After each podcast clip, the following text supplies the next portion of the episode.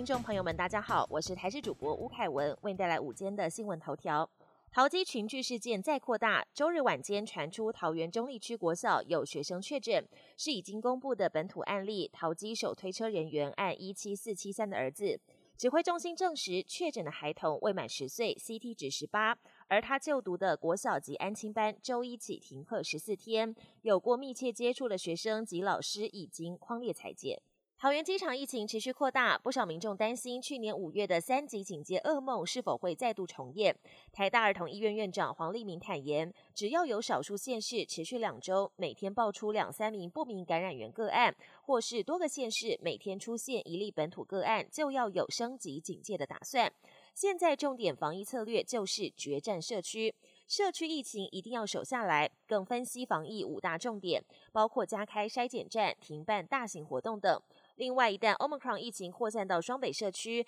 双北市恐怕也会先于指挥中心把防疫升为三级警戒。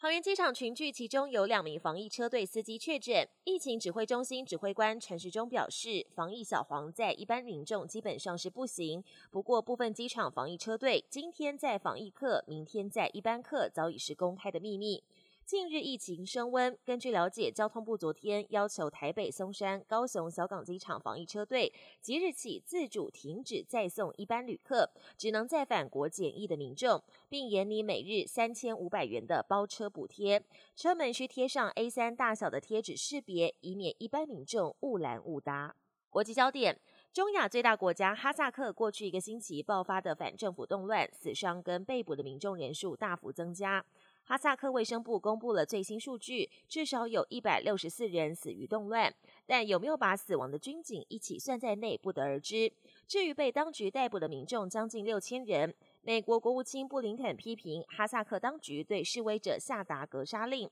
呼吁领导人收回成命。天主教教宗方济各也对哈萨克死难者表达哀伤。世界球王乔科维奇因为没有接种疫苗，上周四入境澳洲遭拒，委任律师随即提出异议。澳洲法院今天召开听证会，正式审理。乔科维奇声称，去年十二月十六号染疫，目前是染疫康复期，无法接种疫苗，因此获得澳网的医疗豁免。但澳洲政府在听证会前释出的文件指出，澳洲内政部不保证他的医疗豁免会被接受，他可能要在入境时提出证明。但乔帅无法提出适当的证据，签证因此遭到取消。目前，乔帅和四名律师正透过视讯出庭，能否顺利入境，预料今天就会有答案。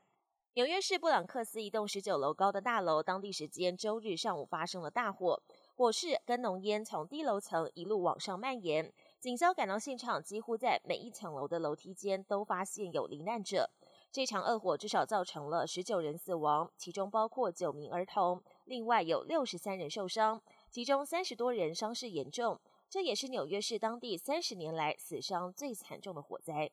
本节新闻由台视新闻制作，感谢您的收听。更多内容请锁定台视各界新闻与台视新闻 YouTube 频道。